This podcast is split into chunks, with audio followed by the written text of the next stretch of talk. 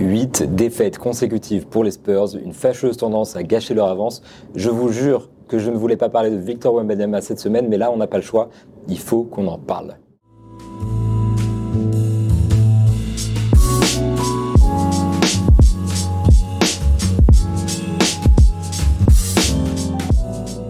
À toutes et à toutes et bienvenue dans Moop Deep, le podcast de basket session qui couvre l'actualité de l'NBA avec un très léger focus sur les Spurs de Victor Wembanyama. Aujourd'hui, on se retrouve donc en direct depuis la salle média des Spurs après la défaite contre les Grizzlies et on est avec notre ami Théo Quintard. Théo Quintard qui euh, couvre l'NBA depuis San Antonio lui aussi. Théo, comment ça va après cette euh, huitième défaite consécutive? Ben, écoute, ça va, un petit peu fatigué, mais un peu ce, ce on est clairement là-dessus depuis les victoires qu'il y a eu à Phoenix avec euh, le match référence de Victor Wembanyama. C'est 8 défaites d'affilée, donc euh, sur la route, à domicile, ça change rien. Et avec une fâcheuse tendance en plus à dilapider un petit peu l'avance. Là, ce soir, on l'a vu, il y avait jusqu'à 19 points d'avance pour les Spurs. Ils ont fini par perdre avec une deuxième mi-temps quand même assez, assez violente contre les Grizzlies, justement. Donc, euh, il y a ce côté un peu frustrant. Moi, j'aimerais parler un petit peu de ça. Quand on arrivait au début de la saison, on avait quand même cette idée que c'était une équipe qui est jeune. C'est littéralement l'équipe la plus jeune de l'NBA. Donc, euh, logique finalement que l'équipe soit pas très bien classée, qu'on soit à 3 victoires pour 10 défaites. Mais 2-1, il y a cette série quand même. 2-2, l'impression qu'ils n'exploitent pas leur potentiel parce qu'ils l'ont montré contre Phoenix, le potentiel. Et de 3, il y a la manière quand même d'être incapable de garder une avance à moins d'avoir 27 points d'avance. C'était le cas face aux Suns et c'est le seul match où ils ont mené de 10 points et où ils ont fini par, gagner. Donc toi, ton, ton ressenti là-dessus, il est où et comment est-ce que toi t'expliques ça à, ton échelle Alors, à mon échelle, déjà, je trouve que tu as abordé un point qui, revient souvent en conférence de presse, qui est la jeunesse de l'effectif.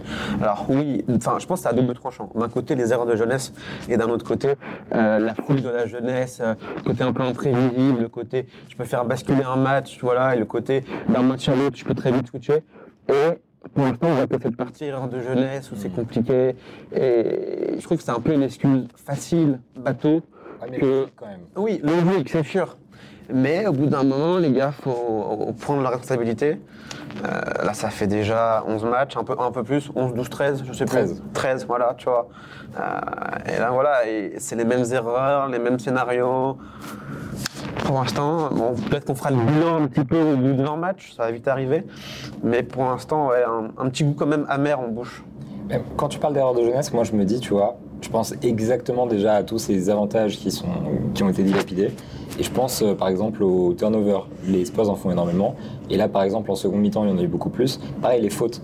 Là, sur la dernière période, il y a eu, dans le dernier quart-temps, il y a eu. Euh, j'ai perdu le chiffre, mais c'est pas grave. Il y a eu beaucoup trop de lancers françaises, je dirais, et euh, les, Grizzlies récupèrent 14 points là-dessus. Donc, quand tu fais autant de fautes dans le dernier quart-temps, il faut imaginer 14 points dans un dernier quart-temps uniquement sur des lancers francs et avec beaucoup de fautes un peu bêtes en fait. Moi je trouvais qu'il y avait beaucoup de trucs là-dessus. Bah là c'est un petit peu le côté inexpérience qui, qui, qui, ressort. Alors les gens qui regardent Mob Deep euh, chaque épisode, vous le savez, moi je suis team patience, team on attend, team c'est normal si l'équipe elle, gagne pas tous ses matchs machin. Malgré tout, c'est vrai que quand on le regarde juste comme ça le match, il y a cette frustration quand même de se dire euh, mais qu'est-ce qu'ils font quoi? Et euh, qu'est-ce qui se passe pour que pour gâcher tous ces trucs-là et pour refaire toutes ces erreurs-là. Parce que quand tu coupes ces trucs-là, le match, en fait, il est correct. Hum. Et je rebondis sur un truc que tu as dit avant. Tu as dit 14 points euh, sur lancer franc, le dernier carton. Ouais, je pense qu'il faut le corréler au nombre de points marqués. Tu as le nombre de points marqués dans le dernier carton Alors évidemment, je suis, comme vous le, comme vous le savez, le stat guy. C'est ce que j'allais dire. C'est un petit peu le, le monsieur stat de l'équipe. Alors c'est 33 points pour les Grizzlies et 14 pour les Spurs. C'est assez ironique du coup. Ouais. Parce que. 33. Ça fait 14, ça fait quasiment, quasiment la moitié. Bah surtout, ils ont, ils ont marqué, les Spurs ont marqué autant de points. Je vérifie mes stats au passage.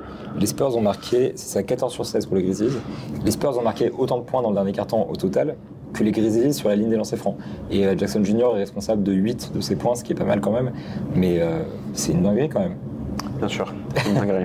c'est encore une fois les mots seraient pas, les, les, erreurs sont un peu les mêmes. Euh, finalement, on, déjà on entre dans une sorte de, de, routine. Et moi, ce qui me fait un peu peur, c'est euh, j'ai pas envie que les Spurs, euh, voilà, même si ça reste des sportifs euh, de haut niveau, de très haut niveau, très haut niveau d'exigence, et j'ai pas envie qu'ils se renferment dans, enfin, en fait, euh, que cet enchaînement de défaites devienne un problème mental. C'est un peu le risque.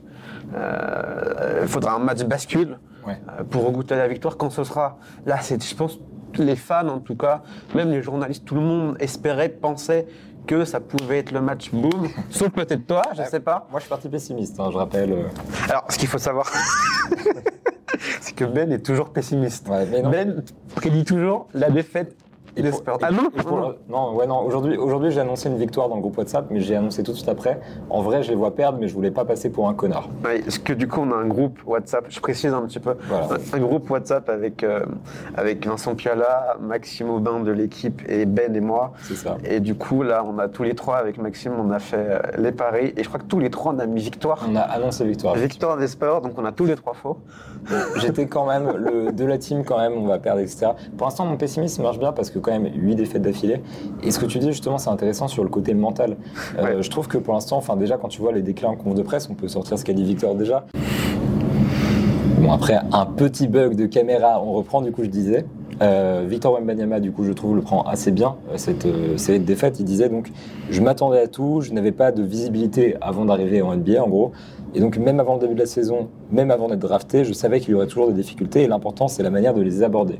Et en fait, de manière générale, je trouve que euh, quand ils arrivent à chaud en conférence de presse, il y a quand même cette euh, capacité à toujours remettre en perspective de 1 par rapport au projet global, et de 2, ce truc de euh, bah, le vestiaire vit bien, on sait qu'on doit mieux faire, et on voit qu'ils sont agacés, quoi. Ils sont pas, ils sont pas démolis, déprimés, incapables de parler en conférence de presse. Je trouve qu'ils ont, ils sont solides quand même mentalement, en fait. Ils sont solides, mais moi je trouve, voilà, Coach Pop, c'est un peu en conférence de presse, euh, un peu les montagnes russes, des fois il, a envie de parler, des fois il n'a pas envie de parler, il a souvent pas envie de parler, surtout après les défaites, ce qui est normal. Euh, Victor, on le sent un petit peu dans la, dans la retenue, comme d'habitude il maîtrise ça comme au maximum. Euh, donc voilà, et moi le, le joueur le plus, ce qu'on parlait un petit peu il y, a, il y quelques minutes, le joueur le plus intéressant c'était Cedi Ousmane Carrément. qui a vraiment dit les choses en fait. Et je trouve que c'est le premier à vraiment dire les choses, à, à dire maintenant ça suffit en gros, euh, faut qu'on réagisse. Voilà, c'est juste des mots un petit peu forts, mais peut-être que ça peut produire son, son effet, je sais pas. Moi, je trouve que Wembanyama, justement, il avait eu un discours un peu similaire après euh, OKC, quand ils avaient perdu. Il avait dit euh, c'est du, enfin, il y a des choses à ajuster. Oui. Et plus on avance, quand même, plus on voit qu'il y a un côté un petit peu euh, agacement. Je pense pas avec le projet des Spurs, mais juste avec la défaite, où il nous dit euh, parfois c'est dur d'être patient. euh, il faut qu'on s'adapte à ça et on peut pas continuer à, à perdre nos matchs euh, après avoir mené. Ça, ça, par exemple, il l'a dit. Il a dit euh, il faut qu'on soit prêt à tous les scénarios, mais en particulier à ce scénario dans lequel Mm. on mène et on doit garder l'avance. Mm. C'est vrai que évidemment, enfin, ça, ça revient énormément parce que quand tu mènes à un point du match de 20 points et que tu perds, je pense que ça te reste en tête. Toi, tu lui as demandé justement si ça l'empêchait de dormir un peu la série de défaites. Moi, c'est ce que, un peu, ce que j'imagine. Peut- Peut-être pas que ça les empêche de dormir, mais, mais qu'il y a ce côté où ils rentrent chez eux, ils se disent Mais attends, on était à 20 points, mais qu'est-ce qui s'est passé? Ils se refont film du match. Quoi. Et c'est ça, ça peut, je pense que ça peut vraiment devenir un problème mental. Et après, quand on part dans ce type de scénario-là, il faut un, un électrochoc. Mm. Et bon, voilà, on verra. Mais ce que je pense qu'il est important de repréciser aussi, c'est que euh, Victor Mbanyama n'est pas habitué à perdre, euh, que ce soit euh, à Nanterre en jeune, même en pro, à Lasvel dans une moindre mesure, et surtout l'an dernier. Quand même pas mal à Lasvel, mine de rien. Oui, oui, oui. Bon, après l'Euroleague, il y avait France, des. euh. Oui, voilà, c'est ça. Euh, C'est pour ça que je dis dans une moindre mesure. Je nuance mes propos, monsieur Moub. Mais, mais bon, tu vois, les Mets ne jouent pas l'Euroleague, donc fatalement, ça aide. Oui, fatalement, ça aide. Euh, fatalement, ils sont coachés par Vincent Collet, il y a un environnement autour de lui. Donc voilà, et Victor doit apprendre l'environnement NBA, médiatique aussi, et doit apprendre à, bah, enchaîner les défaites, alors qu'avant, ça enchaîner victoire. Donc ça aussi, je pense que d'un point de vue mental, c'est une manière d'aborder les choses différentes. Et c'est, je pense, aussi formateur, on en discutait tout à l'heure, la défaite, c'est ce que disait Pop, la défaite et la victoire, c'est, on apprend autant.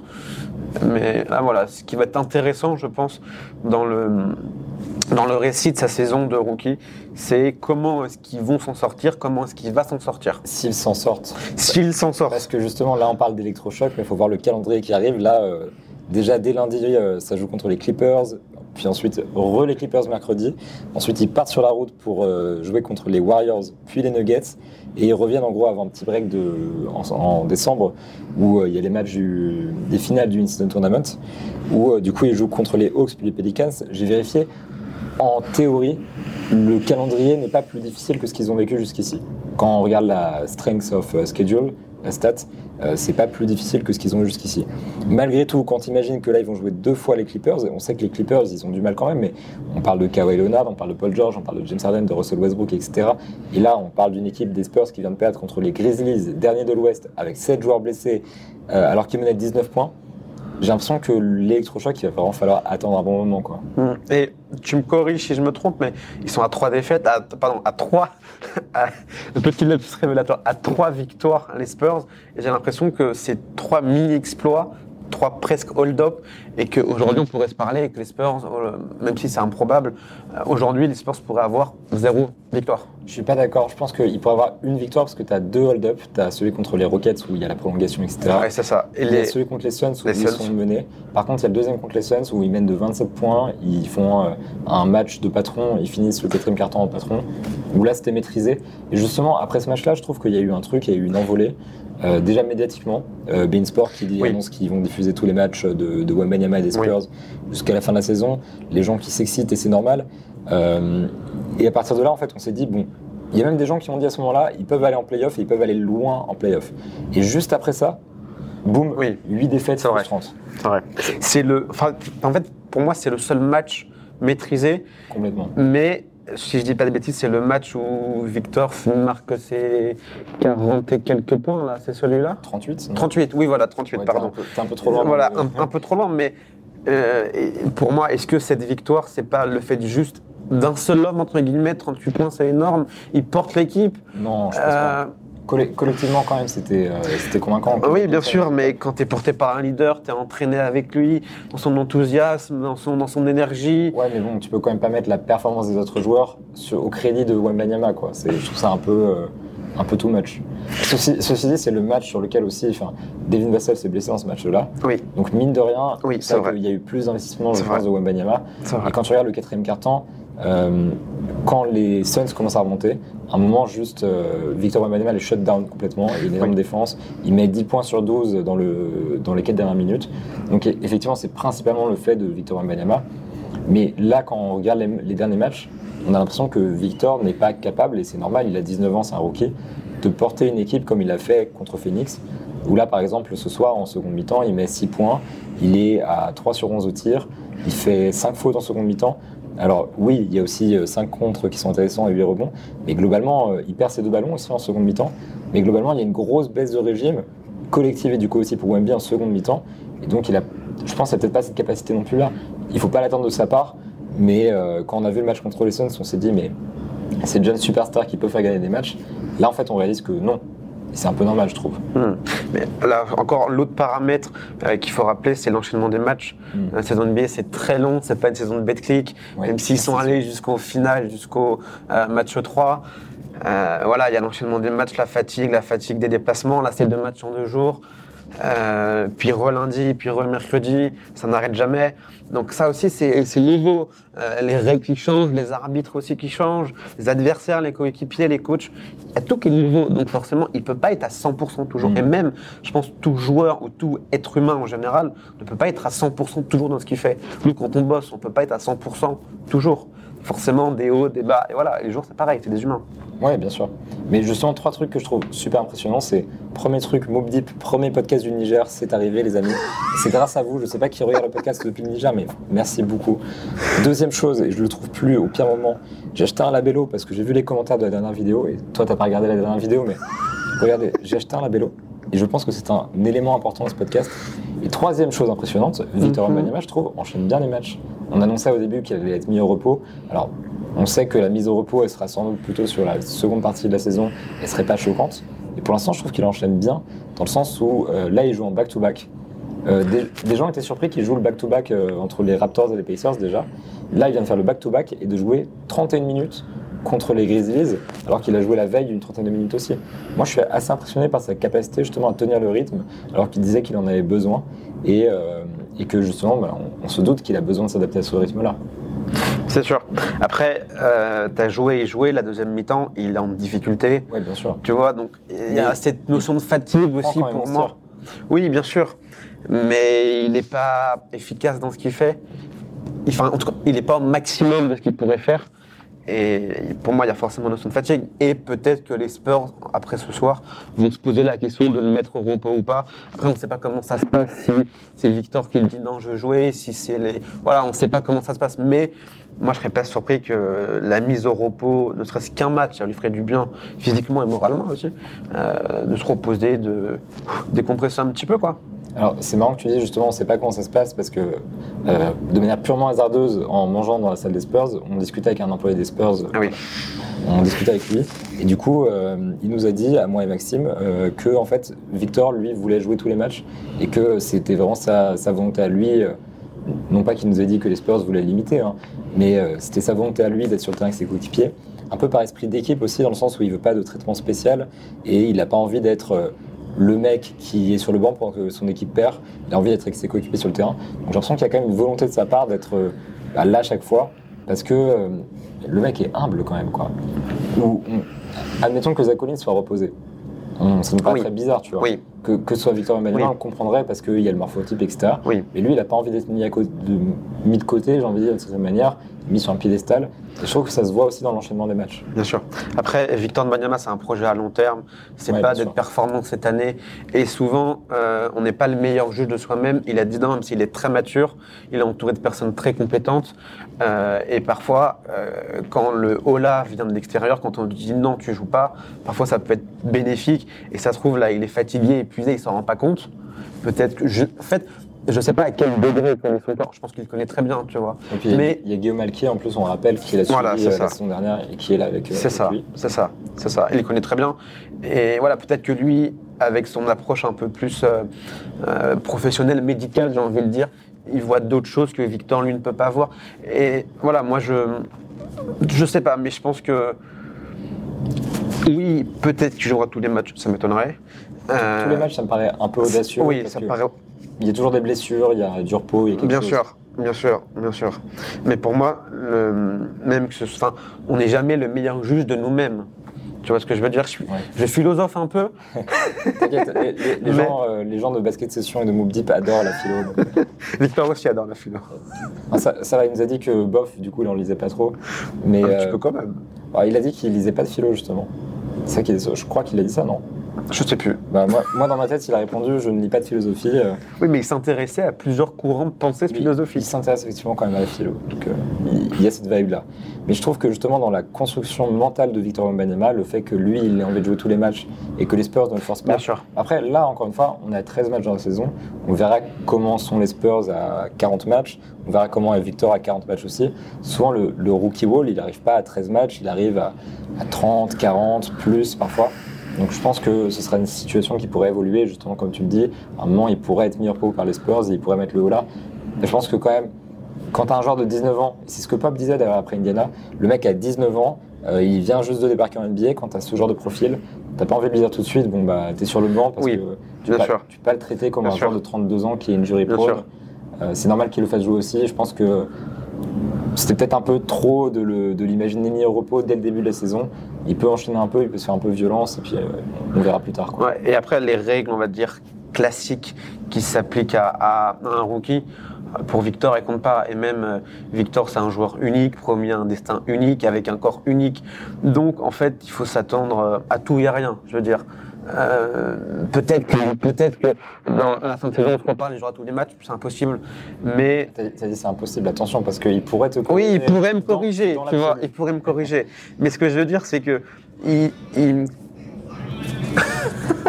ok, De la musique dans le couloir, j'espère que vous l'avez entendu parce que c'est vraiment de la. ça m'a perturbé. Je pensais qu'on allait nous virer. Non, non, pas encore. Quand même. Eh, parce assez- que, po- posons le contexte effectivement de ce podcast. On est dans la media room des Spurs. On est les deux derniers journalistes, sachant qu'on on l'était déjà avant de commencer à tourner le podcast. Et il est 1h22 du matin. Euh, donc, ce ne serait pas surprenant que ce podcast s'interrompe de manière inopinée parce que les employés arrivent et nous mettent dehors. Et, et nous, on comprendrait, franchement. On ne serait pas non plus sous le choc. Quoi. Oui. T'as- t'es habitué, tu m'as dit que t'étais resté une fois jusqu'à 2 heures. Oui, c'est vrai. Voilà. De toute façon, pareil, les gens, euh, les Moop Deepers connaissent le personnage. Ah, les Moon Deeper. Bon, c'est- D'accord. Je, je pense pas que ça va être leur nom, mais il faut que je trouve un truc. Ok. Mais je pense que bientôt, pour les Moon Deeper, une info inside.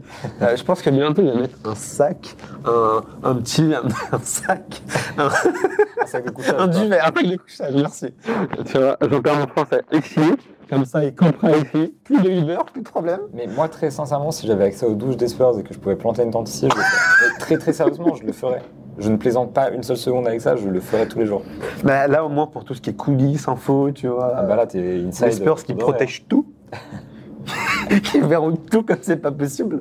Là, là, là, tu seras la, la petite souris des Spurs. Après, on, on rappelle aussi que c'est c'est pas que la salle des c'est une salle de concert, donc ça implique de me glisser au concert de Drake et J. Cole, euh, Bien sûr. qui s'organise prochainement d'ailleurs euh, à San Antonio.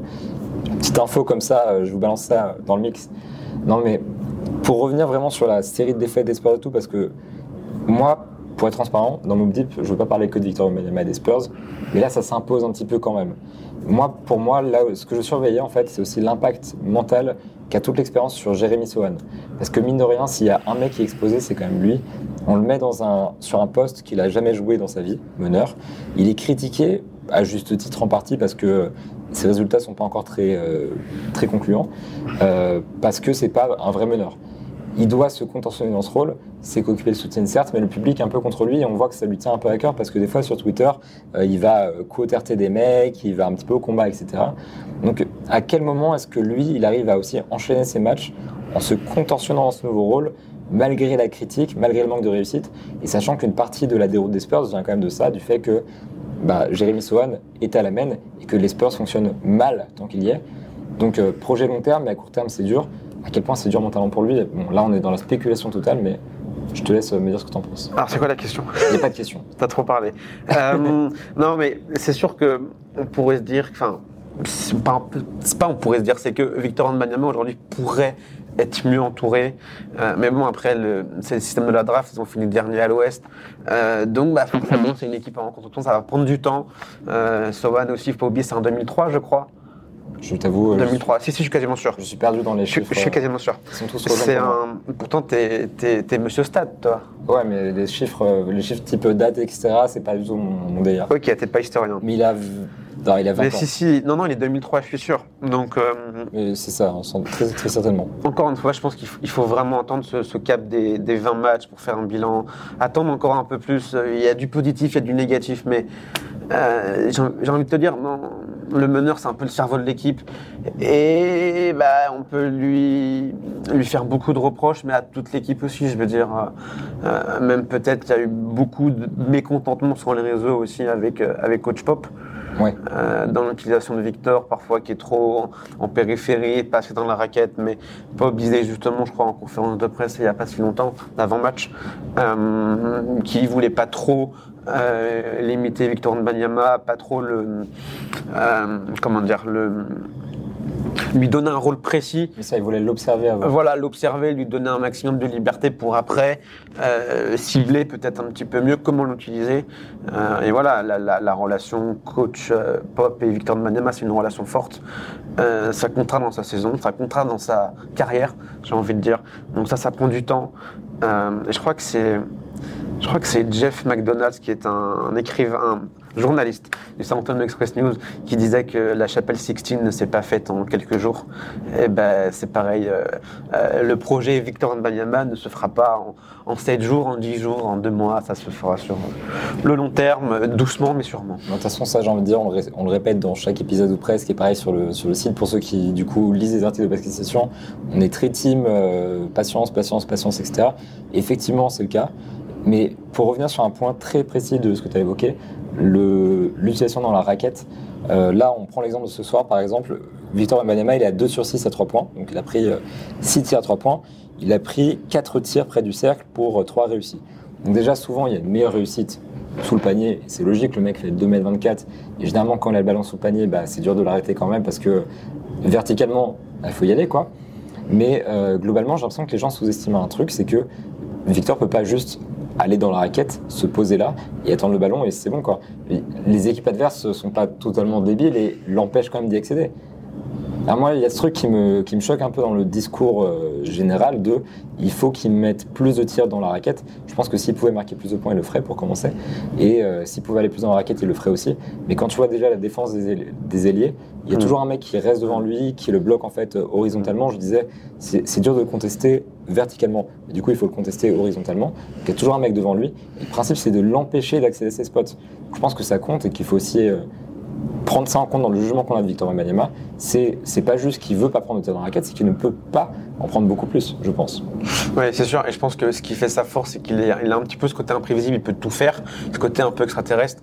Et du coup, si tu lui dis un match, vas-y Victor, tu fais que des tirs dans la raquette, bah, derrière ta défense, tu sais t'adapter. Et ce côté, il devient plus prévisible en fait. Et ce qui fait sa force, c'est qu'il est imprévisible, unique. Et non, faut pas, faut pas le, le limiter à faire euh, 20 shoots dans la raquette, 2 à 3 points, euh, tu vois. euh. Mais d'ailleurs, euh, j'y pense, hein, euh, Dis-moi. sur, sur ce truc-là, du coup, d'aller dans la raquette et tout.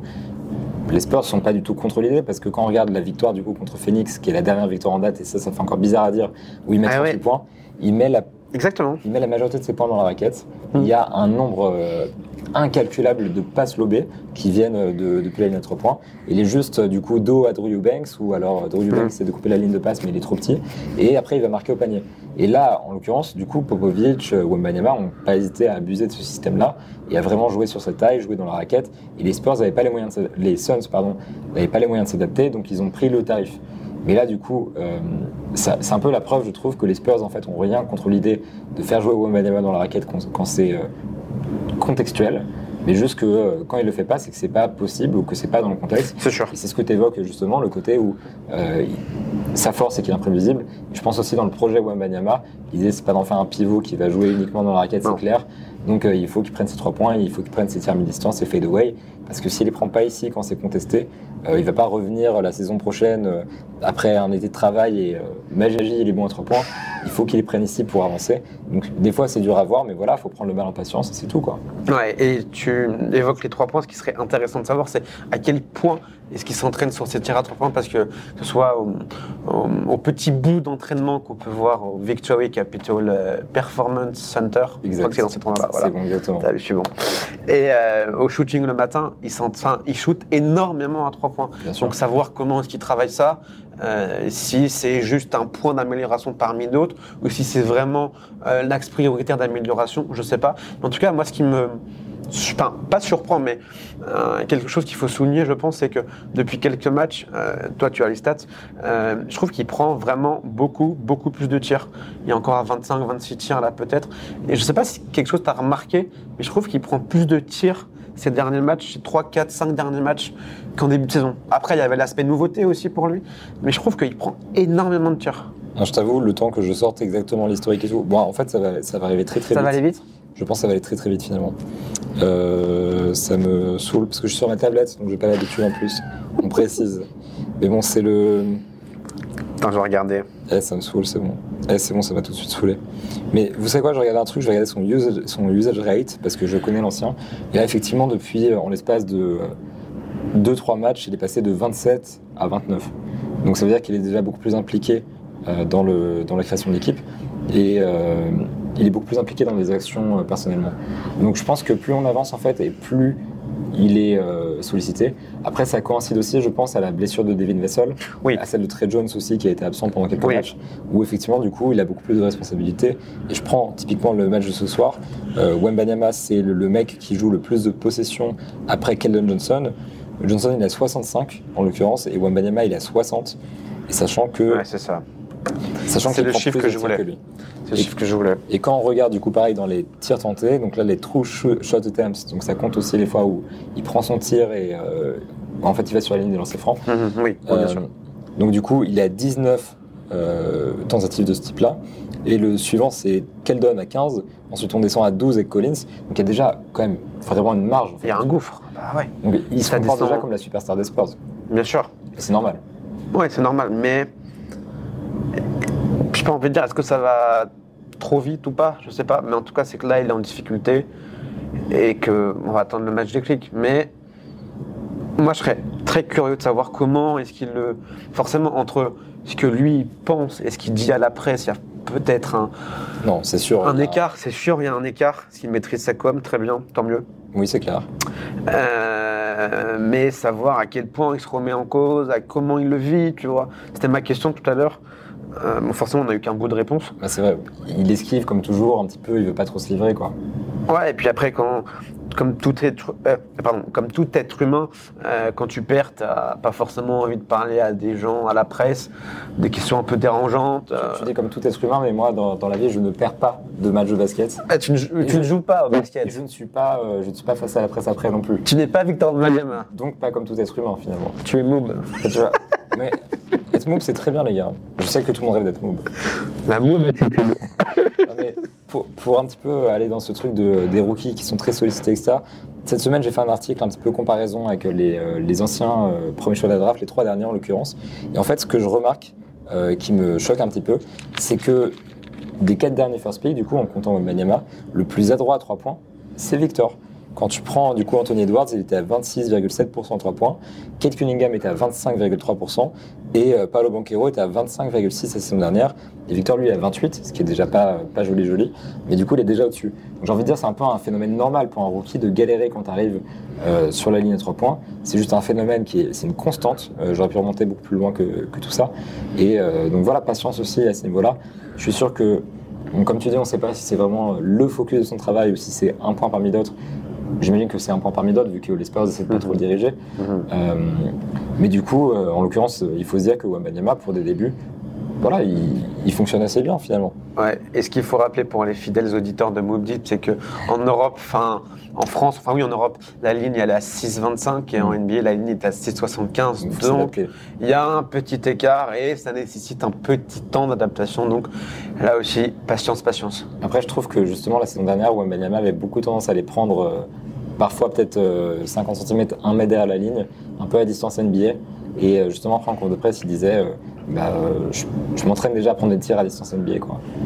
Oui, c'est sûr. Ce Mais, quand même. mais quand tu as un mètre derrière la ligne et quand la ligne elle est vraiment à tes pieds, bah, mentalement aussi, c'est l'approche est différente. C'est clair, c'est différent.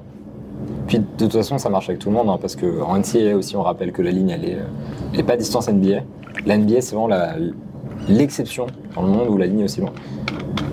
Enfin, je sais pas s'il y en a d'autres. J'ai un doute. Dans les ligues majeures, non, je pense pas. hein. J'ai- un Sweet WNBA, tu vois, je me pose la question de à quelle distance elle est, parce que je me suis jamais vraiment posé la question. Moi non plus. Mais, euh, mais bon, c'est pas grave, c'est un autre sujet. Voilà. Donc, pour finir un petit peu sur, euh, sur tous ces trucs-là et tout, j'aimerais quand même que. Bon, on a beaucoup descendu les Spurs parce que c'est l'occasion, 8 défaites consécutives, ces, ces avances qui sont gâchées, Oui. etc. J'ai envie quand même qu'on se penche sur peut-être un point d'amélioration que toi tu as observé depuis euh, ces 13 matchs. Donc, euh, encore une fois, on n'a rien préparé. Donc là, il est en train de réfléchir. Un et- point ah oui, il faut que je trouve un point d'amélioration. donc voilà, est-ce que tu- toi tu trouves qu'il y a un truc qui se passe mieux par rapport aux, euh, on va dire, trois premiers matchs de la saison? Ah oui, une, une évolution positive, Une tu veux évolution dire? positive sur Victor, sur les Spurs, peu importe, mais un truc euh, qui va dans, dans le bon sens selon toi? Qui va dans le bon sens. Euh, Moi, j'ai plus envie de dire une constante.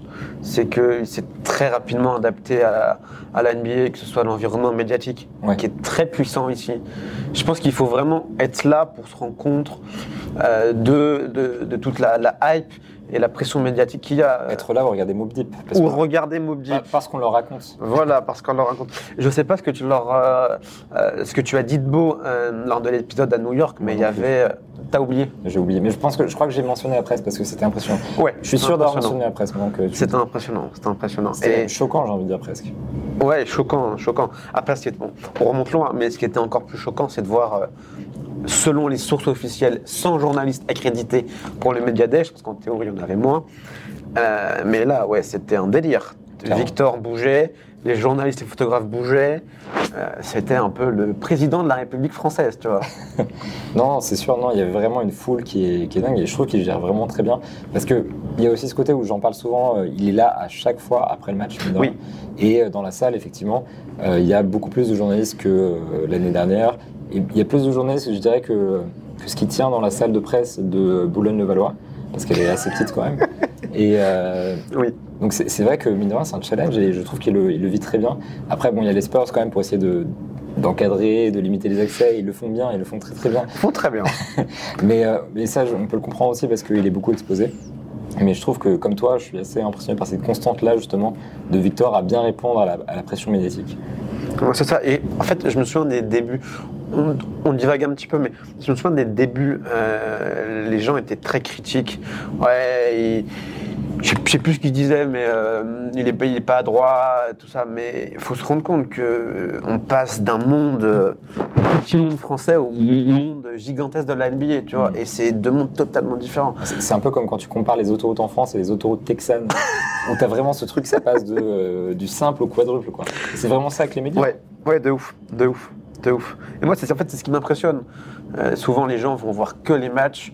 Euh, si tu regardes sa ligne de stats, juste là comme ça, sans voir le match, tu peux te dire, ah, il a fait un bon match, sauf peut-être l'adresse générale au tir. Oui. Mais si tu prends juste point, passe, rebond, contre, minute, tu te dis, ouais, c'est super. Alors qu'en théorie, c'est plus nuancé.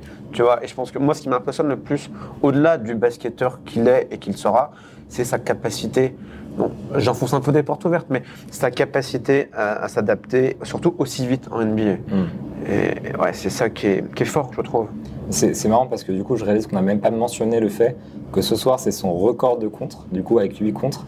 Et euh, c'est seulement la troisième fois dans l'histoire de l'NBA qu'un mec de moins de 20 ans, je sais que toi, t'es pas fan de ce genre de stats, mais que- qu'un mec de moins de 20 ans euh, met autant de contre dans un match. Non, c'est pas que je suis pas fan, c'est qu'il y a quasiment un record à tous les matchs. Non, bien sûr, mais bon, là, quand, là, quand même, mine de rien, ça a de la gueule comme record. Oui, oui, ça a de la gueule, ça a de la gueule, mais bon. C'est même pas un record d'ailleurs, mais c'est juste, ça le met en Oui, voilà. Il faut, imaginer que dans l'histoire de l'NBA, il n'y a eu que 3 mecs euh, de moins de 20 ans qui ont, qui ont mis 8 contre et qu'on a un Français qui en fait partie. Oui, Quand même, anomalie sûr. statistique.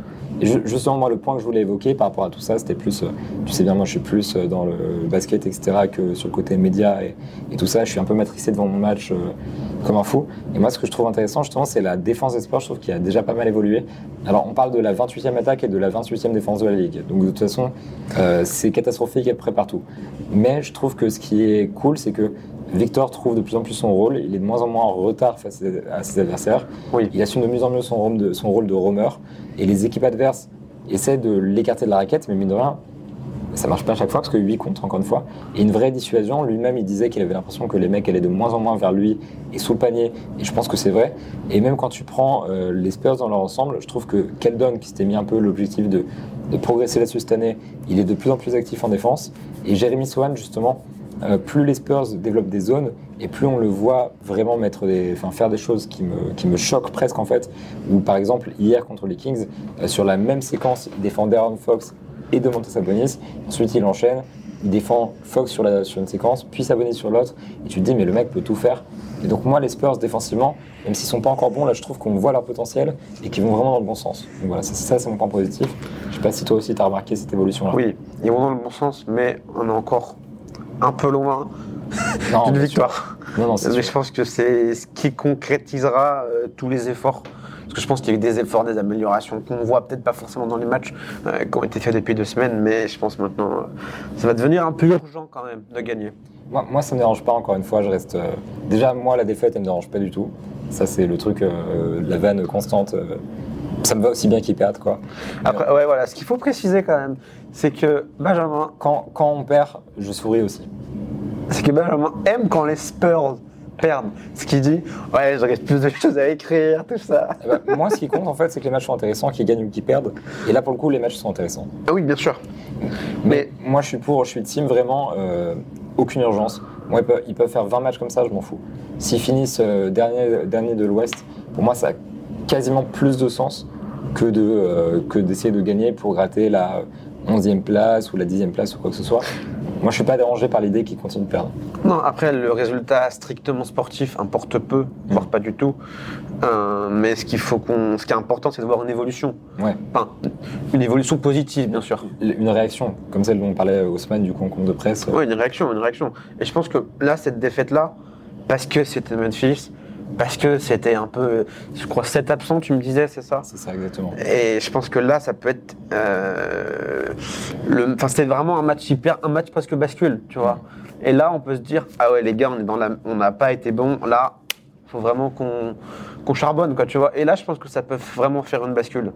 Euh, on verra, on verra lundi, c'est ça? On verra lundi contre les Clippers. Mais encore une fois, euh, la victoire de Banyama est imprévisible. Les Spurs le sont. Donc, je m'attends à rien et on verra bien. Je pense que c'est un bon mot de la fin en l'occurrence, donc on, on peut s'arrêter là-dessus. Merci à vous d'avoir regardé. Du coup, je vous invite à suivre aussi Théo sur ses réseaux parce qu'il publie beaucoup de vidéos, beaucoup de contenu. Donc voilà, hâte Théo Quintard, j'imagine Oui. Tout simplement. Voilà, donc euh, je mettrai ça dans la bio. Euh, voilà, merci aux gens du Niger qui nous ont propulsé à la première place du classement Apple Podcast. Ça, c'est vraiment le truc improbable de la, de la semaine, je pense. Mais euh, voilà, merci aux auditeurs fidèles. N'hésitez pas à nous dire ce que vous pensez des matchs en commentaire. Encore une fois, moi, je me base sur les commentaires aussi pour faire mes épisodes. Donc voilà, balancez, balancez, balancez. Et euh, on se retrouve samedi prochain, j'espère, cette fois-ci. Euh, pas de problème de voix, pas de problème de réveil, pas d'épisode spécial New York. Un épisode samedi prochain dans la matinée, rien que pour vous. Voilà, c'est la promesse. On verra si elle est tenue. À plus tout le monde. Ciao.